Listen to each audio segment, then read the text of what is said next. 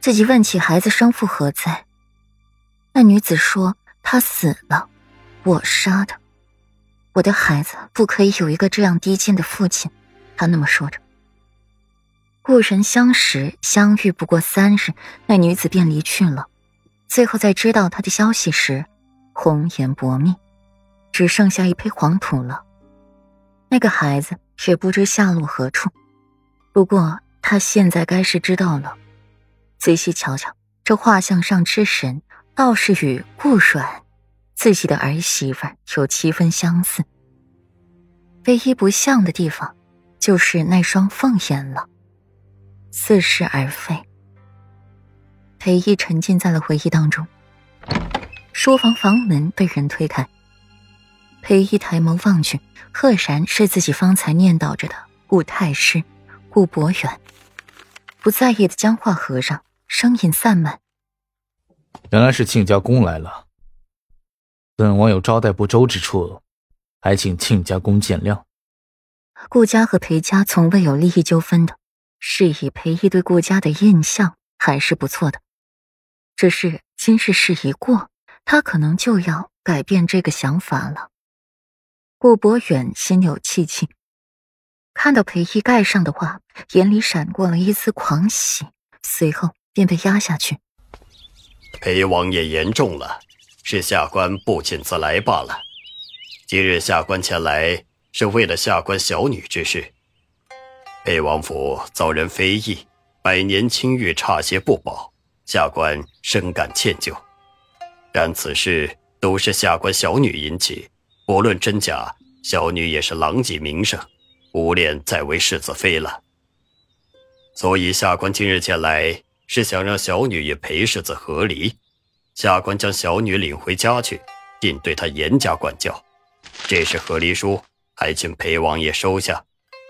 顾博远说话战战兢兢的，从怀中拿出了一封书信，交与裴毅。和离了，便什么都好了。裴毅目光淡淡的落在那和离书上，眉间一抽。他有些能想象到自己儿子知道自己收了这和离书是个怎么样的阴鬼表情了。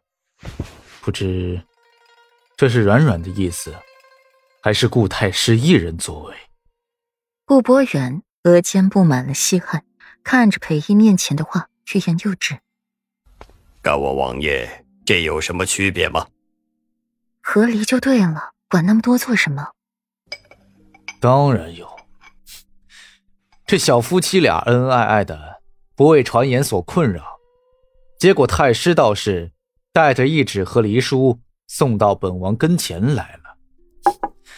这到底是这两小夫妻俩过日子，还是顾太师和这两小夫妻过日子？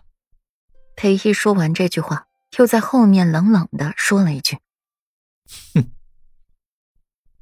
本王又不和离。”你把这和离书交给本王做什么？怼得顾博远老脸通红。裴玉浅浅见过了顾博远，重要的事没说多少，不过裴玉却是听出了几分意思，于是眉毛狠狠一皱。他这老丈人是怎么回事啊？怎么竟说着让他和顾阮和离的话来？也亏得顾博远还是顾阮名义上的亲爹，否则。裴玉还真是差点控制不住自己快暴走的洪荒之力，要给这老丈人一拳了。等送走了这老丈人，裴玉才悠闲的回了自己的院子，便听温言说顾阮出门玩，说是去看今日新排出的戏。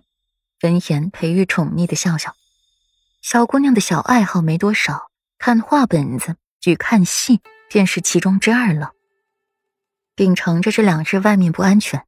夫君要时时不离娘子左右贴身保护的名头，裴玉欣然踏上了寻妻之路。